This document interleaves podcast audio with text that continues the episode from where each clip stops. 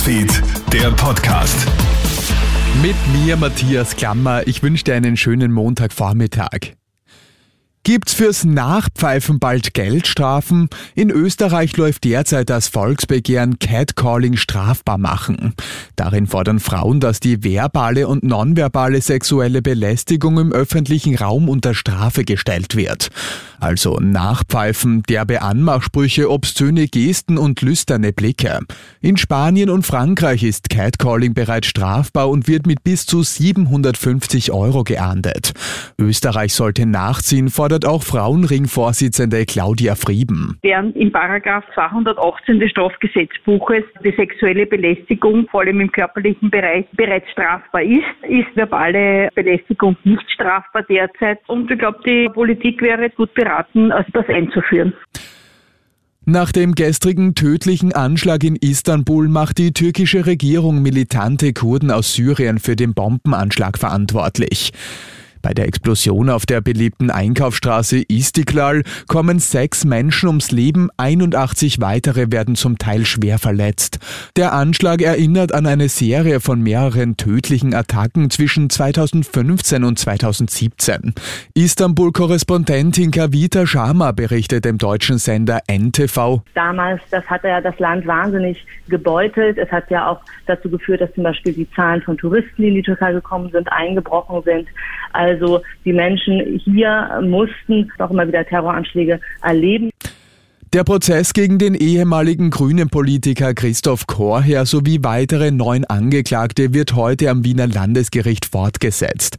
Dem früheren Wiener Kommunalpolitiker der Grünen wird vorgeworfen, von namhaften Immobilienunternehmen Zahlungen für einen von ihm initiierten gemeinnützigen Verein gefordert bzw. angenommen zu haben.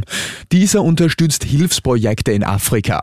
Die Spender sollen sich im Gegenzug Vorteile bei Widmungsverfahren versprochen haben. them. Es war vielleicht eines der größten Sport-Einzel-Event des Jahres. Gestern Nachmittag war die National Football League, kurz NFL, zum ersten Mal in Deutschland zu Gast. Star Quarterback Tom Brady und seine Tampa Bay Buccaneers gewinnen mit 21 zu 16 gegen die Seattle Seahawks. In München selbst war das ganze Wochenende Football Party angesagt. Fans aus ganzer Welt reisen zu, American Football Spieler zeigen sich in Lederhose. Drei Millionen Tickets hätten verkauft verkauft werden können, aber nur 70.000 hatten das Glück, eine Karte zu ergattern.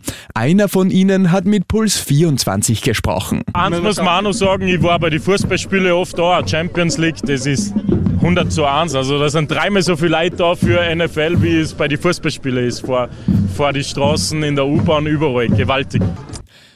Und Taylor Swift war die unangefochtene Queen of the Night.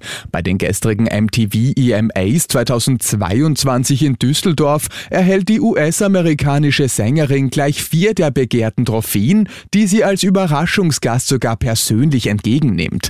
Krone-Hit-Reporter Michael Zankl war vor Ort. Ja, die ganz große Überraschung bei den MTV EMAs 2022 war der Besuch von Taylor Swift. Schon einige Stunden vor dem Event hat sich in den sozialen Medien das Gerücht verbreitet, dass Taylor Swift am Flughafen in Düsseldorf gelandet und von einigen Fans dort gesichtet wurde. Und dann, kurz vor Showbeginn, taucht Taylor Swift plötzlich am Red Carpet auf und die Fans sind außer sich. Sie ist auch die große Gewinnerin des Abends und darf vier MTV EMA Awards mit nach Hause nehmen. Über zwei Awards dürfen sich Nicki Minaj und David Guetta freuen.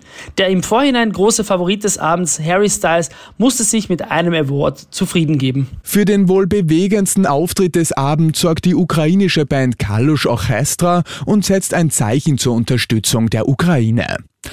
Und das war's schon wieder mit den wichtigsten Infos bis jetzt. Den nächsten Podcast und das nächste Update gibt's dann wieder am Abend. Schönen Tag dir. Krone Hits, Newsfeed, der Podcast.